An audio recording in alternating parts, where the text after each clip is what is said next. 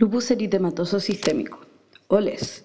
Definición. Es una enfermedad autoinmune inflamatoria sistémica y crónica caracterizada por un curso cíclico con remisiones y brotes posteriores. Hay generación excesiva de anticuerpos eh, que se depositan en tejidos, principalmente en el riñón y la piel, por pérdida de tolerancia a lo propio con, una posterior activación del complemento que lleva a una inflamación sistémica. Un cuadro clínico de gravedad muy variada y con distintas sintomatologías. Los órganos blancos, donde, donde se depositan los complejos inmunes más importantes son la piel, causando eritema malar, por ejemplo, riñón, causando una glomerulopatía lúpica, serosa, causa serositis, pulmón, tracto gastrointestinal, artritis, o sea, por depositación en las articulaciones, médula ósea y cerebro. En cuanto a su epidemiología, es una enfermedad poco frecuente que sea una en mil personas, sea más en gente joven de 15 a 45 años, siendo de predominancia de las mujeres, siendo de 7 a 1 en comparación con los hombres. De hecho, dos tercios de los pacientes con lupus eritematoso son mujeres. Por lo tanto, eh, es una patología GES. No se sabe la etiología mm, exacta del lupus, pero eh, hay ciertos factores de riesgo que se asocian. Por, ejemplo, el sexo femenino se da por un por tema de factores hormonales, de estrógenos, eh, antecedentes familiares que abarcan los factores genéticos, factores hormonales también, antecedentes de enfermedades autoinmunes y factores ambientales tales como infecciones, micobacterias, triposomas, como la sífilis, sílice, rayos ultravioleta, ese es importante, y tabaco, también muy importante. Saber que hay distintos tipos de lupus, está el sistémico, que es el más frecuente, después están otros que son, por ejemplo, el discoide, el cutáneo subagudo, el secundario de medicamentos, siendo entonces una causa ciertos medicamentos que lo pueden como gatillar, por ejemplo, la procainamida, la hidralacina, penicilamina, metildopa, el diltiazem, etc. Y también está el lupus neonatal. Bueno, el cuadro clínico, como dijimos anteriormente, es muy variado. Eh, por lo tanto, hay una mnemotecnia para acordarse un poco de alguna de las manifestaciones, que es, es un safari. Cada letra representa algo. Eh, la E es el eh, eritema, que puede ser el eritema malar, o la mariposa lúpica, que compromete el dorso de la nariz y respeta la zona periocular, siendo esta una lesión aguda. También están las lesiones fotosensibles, que pueden ser anulares o tipo psoriasiformes, como pápulas camosas eh, que son subagudas, y las crónicas ya las lesiones discoides que se, están en el cuero cabelludo y en el cuello, además de manchas blancas atróficas con cicatrices que pueden producir. La S es de serositis, que en el fondo puede ser pericarditis o una pleuritis. Eh, también, como puede inflamar el pericardio, también puede inflamar el corazón en general, entonces puede también tener el paciente presentar una miocarditis, una endocarditis no bacteriana o hasta un derrame pericárdico. La U es úlceras mucosas o nasales que son no dolorosas. La N es de compromiso neurológico donde puede haber, por ejemplo, convulsiones, psicosis, ACV, mielitis transversa, etc. La S es de sangre, donde hay una, un ataque a las células de la sangre, entonces puede haber anemia hemolítica, puede haber trombocitopenia autoinmune, que es menor a 100.000, puede haber linfocitopenia menor a 1.500, leucocitopenia menor a 3.000 incluso aplasia medular. La A es de alopecia, que es una alopecia que puede ser difusa y es no cicatricial. La F es de fotosensibilidad, que es uno de, de los síntomas más característicos que en el fondo por cualquier exposición al sol se empiezan a crear estas eh, manchas en la piel, eritemas que, que pueden ser de distinta índole. La A es de artritis no erosiva, eh, que en general para hacer el diagnóstico debe ser mayor a dos articulaciones periféricas sin compromiso axial. La R es de renal, que implica la, la glomerulopatía lúpica, que en el fondo va a haber eh, proteinuria, puede llegar a haber hematuria, edema, hipertensión, dependiendo del grado. Entonces puede ser así extremo un síndrome urémico, puede ser asintomático, puede ser síndrome nefrítico, nefrótico, etc.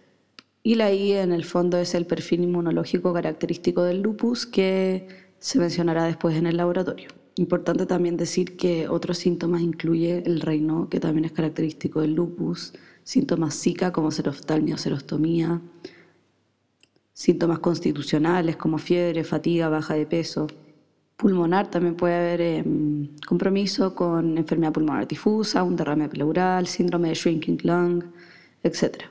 Incluso puede haber hemoptisis por capilaritis, pero es muy poco frecuente. Bueno, rápidamente la fisiopatología en el fondo abarca factores genéticos y ambientales. Entonces una persona se expone a algún factor ambiental, como por ejemplo rayos ultravioleta, que en ese caso, por ejemplo, produce quemadura. Entonces, apoptosis celular. Y como esta persona ya más encima tiene eh, una predisposición de su cuerpo a autoatacarse, en el fondo, libera anticuerpos antinucleares para eh, los elementos que fueron liberados en la, la apoptosis, que en el fondo eran pedacitos del núcleo, o sea, anticuerpos antinucleares ANA, en el fondo ANA positivo, por eso, y crea así complejos inmunes antígeno-anticuerpo. Estos a su vez se van a la sangre, donde se van a depositar en distintas zonas, en los vasos y en órganos. Entonces, por eso se producen los síntomas, porque hay, una, hay un depósito, por ejemplo, en la piel, articulación, en la mucosa serosa, etcétera, que lleva a una reacción local inflamatoria con activación del complemento. Por lo tanto, esta enfermedad tiene C3 y C4 bajos. Y eso va a producir muerte e inflamación de distintas células del cuerpo, por lo tanto produciendo una inflamación sistémica crónica.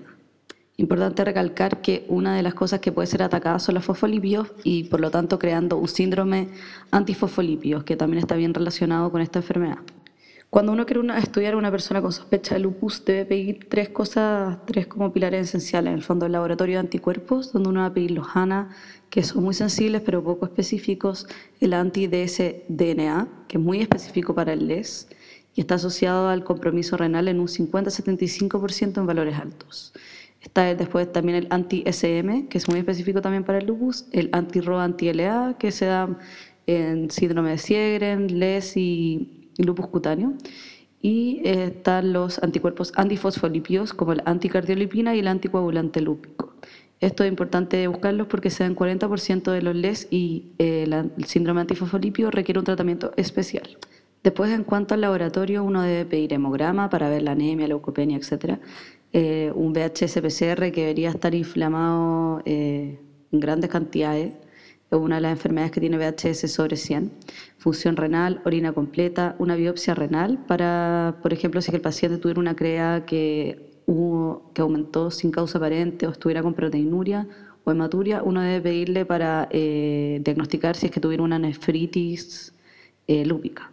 Después pruebas hepáticas, albúmina, pruebas de coagulación, en cuanto a imágenes, es importante pedir una radiografía de tórax para ver todo el tema del compromiso de las serosas, un electrocardiograma por el tema del compromiso del cardíaco y las imágenes extra pueden ser, por ejemplo, TAC, resonancia magnética y punción lumbar para si es que uno sospecha un compromiso sistema nervioso central, una electromiografía si es que sospecha de sistema nervioso periférico, angiografía si sospecha vasculitis, la bronquial volar si es que se sospecha de hemorragia alveolar.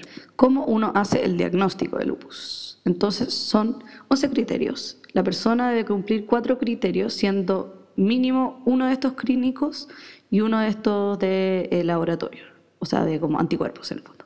Los criterios clínicos van a ser los siguientes 11. Eritema malar, eritema discoide, fotosensibilidad, úlceras orales o nasales indoloras, artritis no erosiva mayor a 2 de articulaciones periféricas no axiales, serositis, que puede ser pleuritis o pericarditis, falla renal con proteinuria persistente mayor a 0,5 gramos en 24 horas o no cuantificada en examen de orina con tres cruces o cilindros celulares que en el fondo muestran hematuria. El diagnóstico es por biopsia. Em, neurológico, que pueden ser convulsiones o psicosis, en ausencia de drogas o alteraciones metabólicas, hematológicas, que pueden ser anemia, hemolítica, leucopenia, menor a 4.000 por 2, siempre deben ser por 2 las eh, leucolinfopenias, linfopenia menor a 1.500 eh, por 2, trombocitopenia menor a 100.000, en ausencia de cualquier drogada dañina. Y los criterios de laboratorio son ANA positivos y perfil inmunológico alterado, incluyendo el anti-dsDNA, anti-SM y anticuerpos antifosfolípicos, cualquiera de los tres.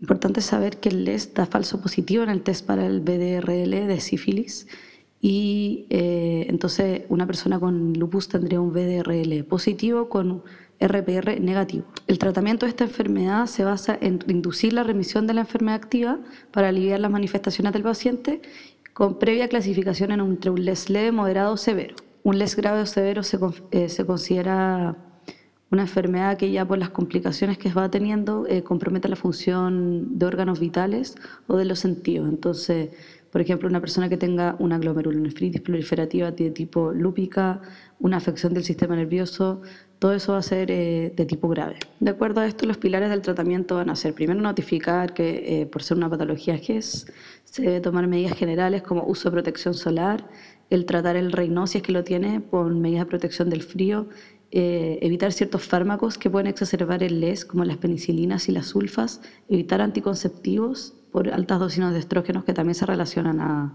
gatillantes de LES, vacunación anual para la influenza y después ya el tratamiento específico, que es fase de inducción que se debe hacer por que en el fondo abarca corticoides con inmunosupresores. Entonces, la fase de inducción uno da prednisona y ciclofosfamida por tres a seis meses.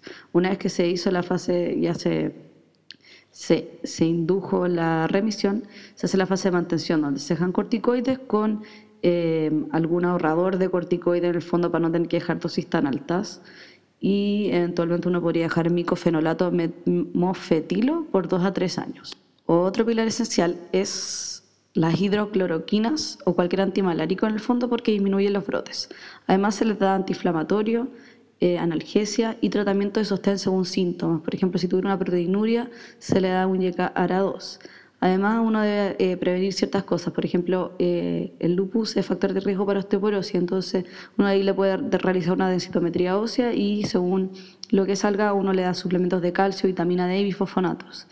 Además, debe hacer prevención primaria y secundaria de enfermedades cardiovasculares, porque el lupus aumenta mucho riesgo cardiovascular por ser una enfermedad que inflama los vasos constantemente. Uno trata la dislipidemia, controla la glicemia, la presión, le dice al paciente que deje de, deje de fumar, eh, baje de peso si lo necesita, etc. Si el paciente llegara a tener eh, anticuerpos antifosfolipios positivos, uno debería iniciar tratamiento con antitrombóticos, en el fondo taco y aspirina, para prevenir cualquier complicación trombótica como eh, TBP, ACVs, etc. Lo más importante en el fondo del tratamiento es que uno debe ocupar los corticoides en dosis de la menor cantidad posible. Eh, y, eh, por ejemplo, si es que el paciente solamente tiene afecciones cutáneas, uno ocuparía una dosis bien baja, siendo esta de menos de 0,5 miligramos por kilogramos. Si es que el paciente tuviera ya un les grave que implicara compromiso renal del sistema nervioso central, uno ocuparía ya hay un, una dosis alta, que sería un miligramo, eh, o sea, mayor a 0,5 miligramos por kilo, o si es que fuera un cuadro, agudo de, la, de una glomerulonefritis, uno podría ocupar un miligramo por kilogramo en bolo de corticoide para tratarlo. Ahora eh, vamos con los anexos información extra. Entonces, la nefropatía lópica es una enfermedad que se da por esta acumulación de complejos inmunes producida por el lupus Em, que se puede presentar asintomático, se puede presentar como una enfermedad renal ya severa con uricemia o eh, simplemente con proteinuria, maturia o mixto. La nefropatía lúpica se puede clasificar en varios tipos. Está la tipo 1, que es un riñón con morfología normal, esta, esta, clasificación se va a hacer la biopsia, por si acaso. Entonces, la tipo 1 es un riñón con morfología normal o cambios mínimos. La tipo 2 es una glomerulonefritis mesangial, que es asintomática y que puede tener ligera proteinuria o maturia. Tipo 3 es una glomerulonefritis focal proliferativa, que puede tener síntomas de lupus y una enfermedad renal crónica moderada, que puede tener una hematuria o proteinuria moderada. Entonces, la tipo 4 es una glomerulonefritis difusa proliferativa donde acá la enfermedad renal ya es evidente con hipertensión, edema y proteinuria en rango nefrótico. La, eh, la tipo 5 es una glomerulonefritis difusa membranosa, donde ya hay un síndrome nefrótico franco, y en la tipo 6 hay una glomerulonefritis esclerosa, eh, que ya implica una enfermedad renal crónica avanzada o terminal.